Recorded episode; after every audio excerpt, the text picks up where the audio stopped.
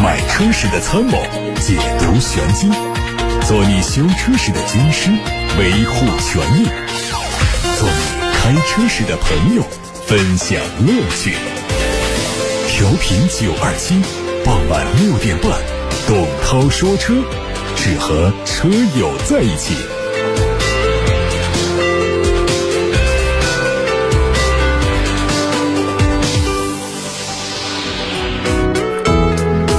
欢迎各位在下班路上听董涛说车，可以把选车用车的问题现在发到直播间来了，八六八六六六六六热线在开通，还有董涛说车。微信公众号可以留言。先看新闻，奇瑞在上周五举办了一场以科技进化为主题的2023奇瑞汽车新能源之夜，发布了在新能源领域的新战略、新技术、新品牌、新产品。奇瑞、星途、捷途、iCar 四大品牌也全方位的展示了他们在新能源领域的技术成果和规划，包括旅行者 CDM、瑞虎9 CDM、DJ One CDM、瑶光 CDM 在内的多款搭载奇瑞第三代混动科技的车型是第一次亮相。按照奇瑞的规划，今年将面向用户推出包括火星架构下的超级混动平台、UX 高性能电动平台和支持以上两个平台的智能化生态技术等一百三十五项新技术，其中包括第三代混动科技、电池技术、电驱技术、奇瑞全部自研的新技术、雄狮智云六点零智能座舱技术、智能驾驶技术、银河生态等等。在彻底下场新能源赛道之前，奇瑞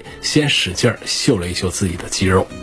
有媒体报道说，华为常务董事、终端 BJ CEO、智能汽车解决方案 BU CEO 余承东将赴小米汽车任职。网传消息说，雷军和余承东冰释前嫌，余承东将赴小米汽车任职首席技术官，还有可能把部分华为汽车技术研发部门的员工挖到小米。相关消息的出现，源自三月底任正非再次签署华为不造车的决策公告。对此，小米集团公关负责人回应说，这些都是胡编乱造的消息。近期，华为内部关于造车路线之争几乎摆上台面，围绕华为和余承东之间的传言已经是沸沸扬扬。四月份以来，先是传出华为轮值董事长孟晚舟在公司会议上对余承东造车计划进行批评，称他严重违背了华为的战略，如果不思悔改将会被开除。这个消息随后被华为否认。随后又传出了余承东会离开华为赴小米任职的消息。尽管这两条传言都被官方否认，但是华为已经难以控制传言的持续增长。一向以高科技企业示人的华为，近期也因为这些事件蒙上一层娱乐的色彩。奔驰官方传出消息，全新 E 级将会在北京时间四月二十五号正式发布，国产的长轴版也会在今年之内亮相。外观目前还没有完全公开，但是根据此前的谍照和效果图，可以看到镀铬装饰中网作为家族不变的基因还是会继续保留。大灯组下半部分是波浪造型，好像在复刻 E 级经典的花生灯造型。内饰风格跟奔驰 EQS、EQE 等车型保持一致，超大尺寸的三连屏搭载的是 MBUX 最新系统，经典的涡轮式空调出风口被横向通风口。取代物理按键从中央扶手处移到了主屏的下方，让中控台看起来更加时尚、更加简约。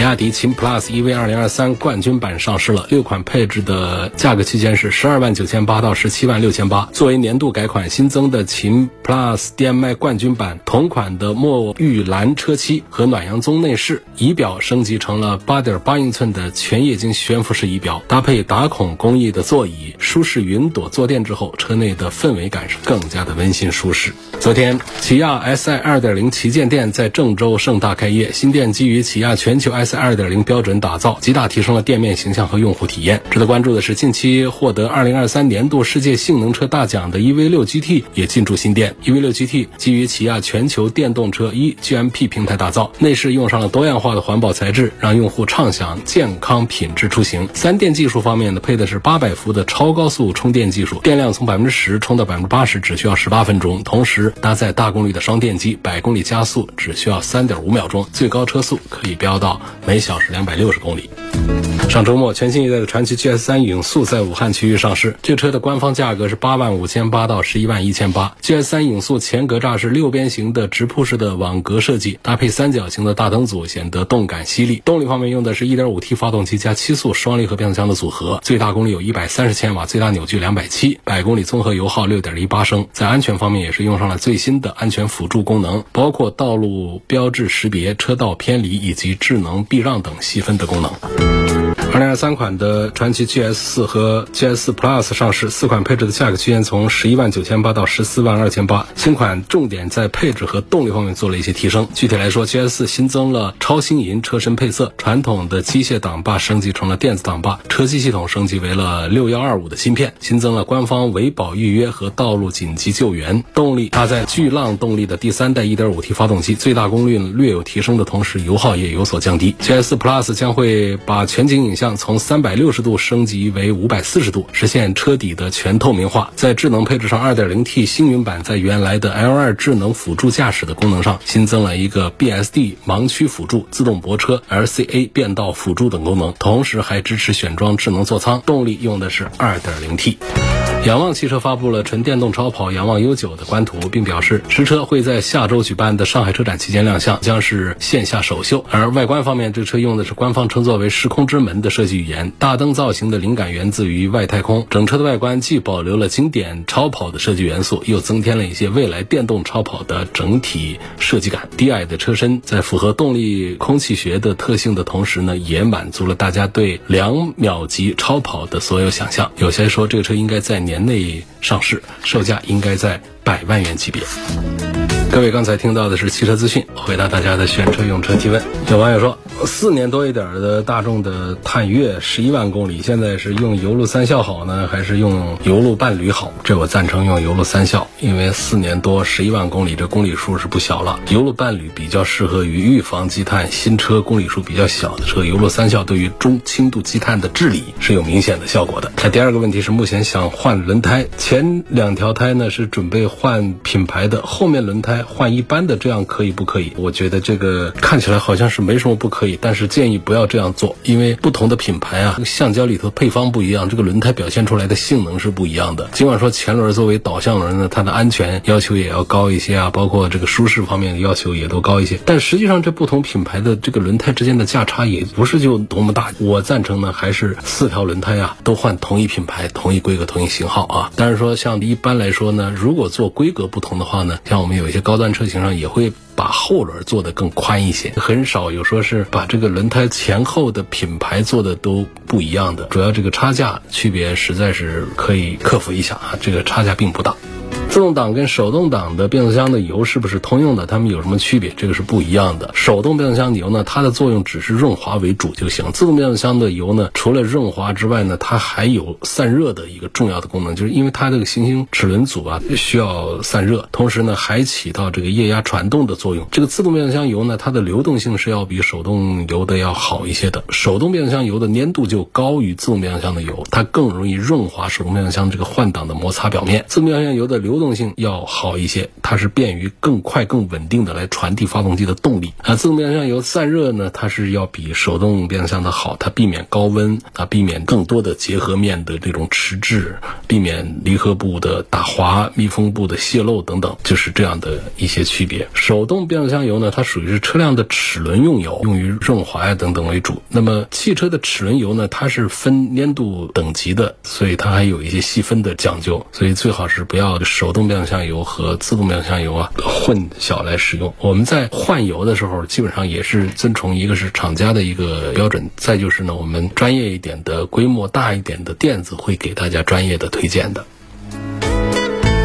来看董涛说车微信公众号后台有个朋友说：“老师，你的推荐很重要，打算用你的推荐作为标准，在以下三款车当中出手买一辆。我是女性，四十一岁，在市区外三十公里的乡镇医院上班，希望能多说一点供参考。第一个问题是，是不是自动挡的车或者说带 T 的发动机的车呢？不管是起步还是加速过程当中，都有向后拖拽的感觉呢？因为我长期开的是自然吸气的手动挡的车，试驾了两款带 T 的这个自动挡的车，都有这种被束缚的感觉，没有那种。”动力强劲、行云流水、进退自如的感觉。这个问题呢，我觉得主要是来自于你试驾的带 T 的自动挡的是排量比较小的，应该啊。当它排量比较大的时候，其实这种拖拽感就不明显。因为涡轮增压它本身像小排量的，它的排气量只有这么大，它提升这个动力啊，主要是它提升了它的中后段的这种扭矩的。这种输出，让我们在中后段加速的时候带劲儿，就是发动机的转速更高的时候，车子感觉更有劲儿。它在低速起步的时候，它是没有同等动力的大一点排量的自然吸气的车来的更爽快的。所以我们开小排量的代替的涡轮增压的自动挡的车的时候，会有这种低速的时候这种拖拽的感觉啊。它后面的三个车的对比呢，说到的是探界者来对比新迈罗两个车，空间没得说，很棒。然后还提到了锋兰达二点零，还提到了途岳的一点四 T，动力很肉。这三个车作为四十一岁，每天公里数比较大啊，三十公里的单程的话，往返就得六十公里，所以在节油方面还是有要求。另外呢，它好像对空间方面还是有一些需求。这三个车里面，我觉得性价比最好的，觉得是雪佛兰的探界者，因为探界者已经是属于中型 SUV，尺寸上明显是要大一圈。那后面提的，不管是新迈罗还是锋兰达还是途岳，其实都属于紧凑型的，这车子明显是要小一圈的。所以家用实用空间来讲的话呢，这是第一个推荐的探界者。另另外呢，在动力水平上来讲的话呢，就是本身探界者它的一点五 T 比新迈罗的一点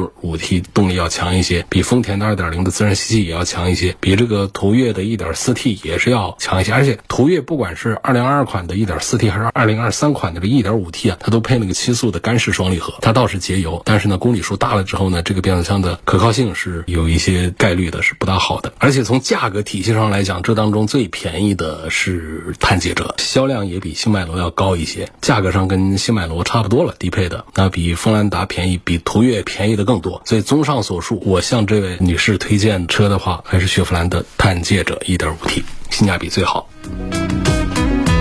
下面有个问题说，BJ 九零现在优惠七十一万，这真的值得买吗？这你根本应该也就买不到吧？这确实这个信息我注意到了，我刷到了，没太当回事儿。因为就是讲，确实啊，北汽的这个 BJ 九零呢，它是奔驰 GLS 的换壳，而且这是有资质的换壳，因为这是进口的。可能好多人还不知道，北汽的 BJ 九零是个进口车嘛？它这个车是进入到中国之后，在北汽工厂做一个改造，换前后杠和车标得来的一个车。所以也有网友调侃说，这个。个 BJ 九零在北汽的生产线上就只有两个人啊，一个人负责改前后杠，一个人负责改车标。这个应该说呢，它不是一个经销商渠道的一个降价七十一万的车啊，应该是积压在天津港的一些平行进口车商手中的一个车，它要走汽贸的票，很少有质保的。而这个车如果说是出现了质量问题，我们需要维修的话呢，它还不是在北汽的网络里面，它要到奔驰的店里面去，那要接受的是奔驰的高零整比、高昂的售后的价格。这个车你就到。天津港去到平行进口车商手里去弄了一个优惠七十一万，因为它原来九十几万嘛，它优惠完了就是二十几万嘛。就算弄了一个这个车的话呢，要有个思想准备，就是你要到奔驰的店里面去，按照这 G R S 的售后保养维修的这个水平来修它，这个费用它还是不可忽略的，很贵的啊。而且呢，应该还是一个好几年的一个库存车，因为马上七月一号大家都知道的国六 B 落地，不是国六 B 的不让上牌了啊。所以在这之前，它这些车都得把它赶紧清掉啊。这车应该。就是，如果它是二零二一款的话，它可能是二零二零年上市销售的车，到现在有四年的库存。这车不是开坏的，它是放坏的。你四年库存，你没准这车子你到手就得对它油啊、水呀好多的部件都要做修整，这个钱也本身就不少。所以就是目前三十万级别 SUV 市场其实已经有很多很不错的车了，坦克五百呀、福特的探险者啊、电动车什么未来或理想啊等等这样的车，你就是要这样的性价比的车，其实还是有一些的。为什么我我们要买？这么一个库存好几年的一个旧车，我觉得这个车比较适合老款 G R S 的车主们买一台回去当配件，因为 G R S 修起来贵嘛。我这二三十万我弄一台回来，全车的这个配件够我用好长时间了。G R S 坏了之后，直接从这车上拆零件换，就比我们到店里去修车要划算一些啊。所以适合老款 G L S 的车主，因为本身 B J 九零它就是拿老款过来弄的嘛。大家对于 B J 九零从九十几万卖成三十万的这么一个事儿有什么看法？可以通过在节目里发布的两个互动的。平台参与进来一起讨论八六八六六六六六打通留言，还可以通过董涛说车的微信公众平台或者是董涛说车 Pro 这个微信公众平台发布消息。想问一下，现在二十万左右的预算呢，是买个新能源的，还是买个传统油车呢？听你节目说本田锐混动做得好，就想对比一下二十万的叉 T Four 四十八伏轻混，比亚迪的宋 Plus 和本田的 CR-V 锐混动应该怎么选？四十八伏的那个轻混就不算混动啊，搁一边。你要从混动的这个角度来讲的话呢，应该就是考虑比亚迪的，或者是本田的 CR-V 的锐混动。锐混动呢，它相对于比亚迪的来说呢，它其实有自己的优势，有节油的优势，也有它在动力更强劲方面的一些优势，而且。CRV 本身这个车型它的销量最大，口碑很好，质量稳定性也特别的好，这个比比亚迪的这个造车工艺肯定是要好了一个级别的。宋 Plus 呢，它目前确实是销量特别的好，那比亚迪的有几款产品，海洋系列啊、王朝系列的几款产品确实是卖的非常的好，样子呢也比较时尚、年轻，比较适合年轻一点的人。我觉得不犯错的一个正常选择的话，像二十万左右这样预算的话，买一个本田 CRV 锐混动，应该大概率呢就适合更多的人选择，大概率是不会后悔。彭先生在八六八六六六六六热线上问：二零二三款的奥迪 A 六是买油车还是买混动？肯定是买油车，奥迪 A 六混动卖不动。希望从车况方面评价一下新款的广汽传祺 GS Ford 智行领航升级版。我觉得你要讲二零二三款比它要贵一点呢，实际上讲就是在配置上呢，像它的发动机是马力是提升了的，它的变速箱实际上是有点降级的意思。因为在二零二二款的，就是说的这个升级版上用的是六速的手自一体，在这二零二三款上呢，它这个手自一体它没有提到了，就是六速自动挡这个事儿。然后在那个价格上呢，二零二二款的价格上呢还要便宜一万块钱。所以从这个角度上讲，我是觉得二零二二款的这个版本呢，其实它的性价比表现要更好一些的。二零二三款的本田 XRV 和逍客做一下对比，还有没有同类的其他的车型可以推荐？二零二三款的本田 XRV 一点五的自然吸气，这个动力家用是否够用？家用我们讲是百分之几十的够用。百分之八十的家庭对于本田 XRV 的1.5的自吸的动力，我觉得是够用的。它肯定不快，但是它节油稳定，不大坏，就已经非常好了。那至于说在同价位的车型当中来做对比的话，那丰田肯定要跟它做一番对比。本田的车、日产的车、丰田的车这三个品牌是一定放到一块来说一说的。那你要跟这个大众的来做对比的话呢，实际上大众的价格上还要再高一点。丰田的呢有一款呢就是跟它差不多尺寸的，就是价格上也不便宜的。这个车是 CHR，这个可以关注一下。但是我觉得要向这位朋友推荐关注一下的，就是本田会在本周三上市一个新车，叫做 HRV。哎，大家听的比较多的是 CRV、XRV。U-R-V 现在又来了一个 H-R-V，这是一个什么车？这个就是他把 R-V 这个家族啊，把这个整个的产品线把它给补齐了。从最小的 X-R-V 到了这个叫紧凑级的，我觉得可以怎么讲呢？因为把 C-R-V 也说的是紧凑级的。其实我讲就是 C-R-V 和 H-R-V 放到一块来做对比，那 C-R-V 大一点，它都已经是比紧凑级大一点的一个车了。H-R-V 是一个更标准的一个紧凑级的 SUV，然后 C-R-V 是一个紧凑加这样一个级别的，甚至于有的情况下。按照尺寸都可以说到接近中型的 SUV 去了。那么 URV 是一个标准的中型的一个 SUV 了，因为它的尺寸已经将近了四米九、四米八几了，已经是一个属于是标准的中型 SUV。所以它就把整个的 RV 家族的产品线把它给补齐了。事实上，在刚刚对 HRV 的这个试驾过后呢，我看它这个价格会怎么定啊？价格如果定的恰当的话，在市场上还是能够站得住脚。那作为这个本田的很成熟的一套动力系统，再加上这个设计上跟那个 RV 家族其他产品不一样，它是那种非常讲究品味的一种简约化的设计，没有那些镀铬的呀那样的装饰，没有那种让大家记忆点很深刻的什么大灯、尾灯啊那个。但是整个呢看起来这个车特别耐看，三百六十度没有死角的那种很值得品味的一个产品。所以从现在来看呢，这个 XRV 它已经把这个 1.5T 的版本把它给拿掉，做这个1.5升的这个自然吸气，就是把价格往下移一点，然后包括把 CRV 的低配的往上移一点，把中间这个段位留出来给 HRV 的。我觉得这样就显得这个性价比。表现就会出来，可能我估计它的价位应该是定十三四万一个，就跟刚才说的丰田的 CHR 是差不多。但是我觉得整车的品质感，尤其是驾驶感受、底盘动力，包括你考虑它有的混合动力的这个，它的动力会比这个丰田的那强多了。如果说价位真在十三四万这样一个水平的话，我觉得东风本田的 HRV 这个车是很值得推荐。我建议这位朋友可以关注看一下。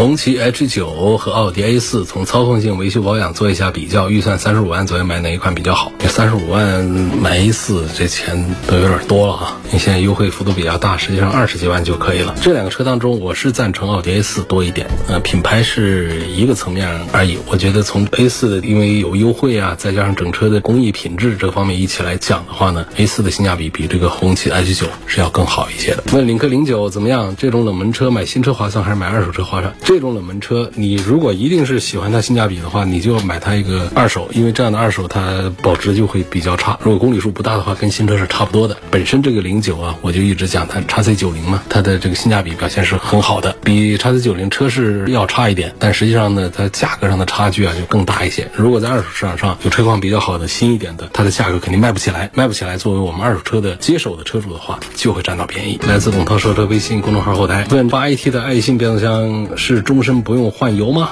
我觉得不是这样的。虽然说宣称是这样的，这既然是金属部件，摩擦起来总会有损耗，呃，有损耗就会污染油液。这样的油的话呢，反正肯定是不便宜。但是我们跑个六七万公里做一次这样的换机油的这么一个操作，不管保养手册上要不要咱们做，我觉得从对自己的爱车喜爱的这个角度的话，花一点钱，那我觉得也是值得的。这钱不便宜啊，一个是量比较大，第二个是本身的自动变速箱油也不便，便宜算起来一两千块钱、两三千块钱，这个就得花出去。因为这个自动变速箱这个油液呀，它在整个的变速箱体系当中，前面讲了它的功能不仅仅是润滑，它还有散热，它还有液压的这样的一些功能，包括一些清洁的这样一些功能都在里头。我们不说这个油本身放几年，它会有这个氧化的这样的一个情况，就这个整个这个。金属的磨损导致出现一些杂质，破坏这个油液以前的这种性能状态，会导致我们变速箱在使用过程当中出现顿挫呀，包括油耗上升啊等等这样一些情况。它也不是说就是明显的是一种故障，它总是和新车相比，你会发现它们有细微的不同。但是你如果换一次油之后，这种情况马上可以得到一个改善。所以我还是认为，我们不管是手动变速箱还是自动变速箱，他们尽管有一些厂家宣称的是终身免维护、免换油，我还是赞成。在比较大公里数，像七八万公里的时候，可以考虑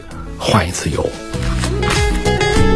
问从开车开始就一直在听你的节目，六年前换第二台车也咨询过，目前标致四零零八开了七点九万公里，上个月发动机偶发油压报警，发现机油少了，四月份保养周期就要到了，我就加了一升油。昨天去四 S 店保养，检查说发动机烧机油，需要拆发动机打包返厂维修。听说拆发动机影响保值，并且装回之后呢不如原装的，想听一下你的建议，有什么办法来处理？其实我很少听到四 S 店这么积极主动。的来解决我们这种一个保养周期只消耗一升机油的这种发动机烧机油的情况。通常情况下，在质保期之内都会说没事儿，加点机油就行了。在质保期之外呢，可能会有一些鼓励大家做维修，因为质保期之外的这个维修它是要收费的嘛，它是个盈利项目。那整个把发动机打包下来返厂来维修，我觉得这听起来好像不大对，因为烧机油的事儿得烧成什么样，它需要把发动机拆下来，四 S 店还没办法来弄这个事儿返厂维修，厂里哪有维修车间跟你修这个发动机啊？这事儿听着像个。骗局一样的，就是说，如果说是要弄的话，就是在四 S 店里面就可以对你的这个烧机油情况进行一个处理，而且你这个情况并不严重，我觉得就是一个保养周期损耗掉了一升机油，这个不影响使用，下次换油就好了嘛。你四月份直接给换一次新油就行了。我的意思呢，就是如果就是一个发动机使用起来没有感觉有任何的异常，就是觉得机油它变少了的话，这种情况下可以不理会它，正常的来做保养，平时关注一下油压报警的话呢，咱们给它添加一点就。就可以了，因为你说的这个标致四零零八这个 T H P 的涡轮增压的动力呢，它是有一些烧机油的一些概率的，是有这样的情况的。凡尔赛定制版如何预约咨询？这个已经结束了。说九二七是有过卖车，但是九二七的卖车呢，他一年做多次，他一次那一场他做完了，车卖完了就没有了。这毕竟不是一个四 S 店呢，这是一个交通广播。交通广播尽管呢，我们开发了整车销售的资质，可以开发票，可以签合同，可以拿到车来交车，这些事情都可以做。但是它是一波一波的，它不是一个长期的，在这儿就是随时都有车摆在这儿让大家来买的。就是那一波定制版的卖完了就结束了，一年可以做很多波。凡尔赛就做了那一波，后后面又做了其他。的品牌在四月份呢，预计我们还会再推一个其他的品牌的一个，现在好像听同事们讲还在洽谈的过程当中，所以这个事儿呢，你就到四 S 店去买这个东风雪铁龙的凡尔赛好了。希望从安全性、经济性还舒适性这三个方面对比一下本田 CR-V、本田皓影还有荣放这三个车，在配置上是不是建议都选中配？确实，这几个产品我倒是没有很强烈的推荐大家选他们的最低配，因为往往在百分之七八十的产品上呢，最低配的性价比最高，还有百分之十不到的产品上呢，我会推荐高配会比较划算。那中间的这个段位呢，就是大概百分之一二十的这种情况下，我还是觉得他们的中配性价比表现会更好一些。像这个 CR-V 和皓影，实际上。是一个车，那销量水平上 CRV 还是要更强大一些，因为皓影它就是从 CRV 这儿就不同厂家的同一个车的，所以我建议在这个 CRV 和皓影当中呢，就是一个是可以随便选，如果一定要说是排一个优先的一个顺序的话，我觉得还是买 CRV，这是它的原版，买这个要强一点。丰田的荣放呢，其实也是一个很值得推荐，也是很不错的一个产品，在丰田的家族里面也是属于是一直是非常的畅销的一个车。我觉得在跟这个 CRV 的这一组对比当中，也没有明显的一个倾向性，说哪个就比哪个就更加的划算一些。在这个荣放上也有它自己的一些产品的优势，比方说像 CVT 变速箱配置2.0，它的节油水平表现也非常不错，包括它车内空间、后排的空间也是表现的很不错，一些配置上也还行。但总体上呢，从这销量再就是产品的整个的这个口碑和保值方面来讲，还是 CRV 这个金字招牌要略胜一筹，仅供参考的意见啊。特斯拉的 Model 3对比宝马的 i3 应该怎么选？绝对销量那肯定是特斯拉的 Model 3，但是从驾驶的感受上讲啊，驾驶的乐趣上讲，我认为宝马的 i3 是胜过了特斯拉的 Model 3的。可能宝马的 i3 呢，它在车机系统啊，在智能化这个方面呢，感觉特斯拉的 Model 3还是有一些差距。但是我们无论是讲车内的空间，还是底盘的这种高级感，包括三电系统，也没有说比这个特斯拉 Model 3就弱很多。而在价格上呢，宝马 i3 呢也是放得特别低的身价。我觉得这两个产品，一个特斯拉 Model 3呢本身呢来说推荐的话呢，你推它几乎都不是一个多大个毛病一个错误，大家都不大认可说宝马家的这个从油改电的这个思路上来做的这个 i3。但实际上接触这个车之后，你会发现这个车产品还是很不错的，所以它的销量很低，但是这个产品的整个的素质和品质还有它的性价比都很不错。我认为在推荐指数上呢，宝马 i3 其实是可以和特斯拉 Model 3来打个平手的。董涛说车是每天晚上的六点半到七点半钟来直播，错过收听的欢迎通过董涛说车全媒体平台收听往期节目的重播音频。他们广泛的入驻在微信公众号、微博、蜻蜓、喜马拉雅、九头鸟车架号、易车号，还有微信小程序梧桐车话、抖音等等平台上。同时呢，董涛说车新开了一个微信公众号，叫董涛说车 Pro，大家也可以关注一下。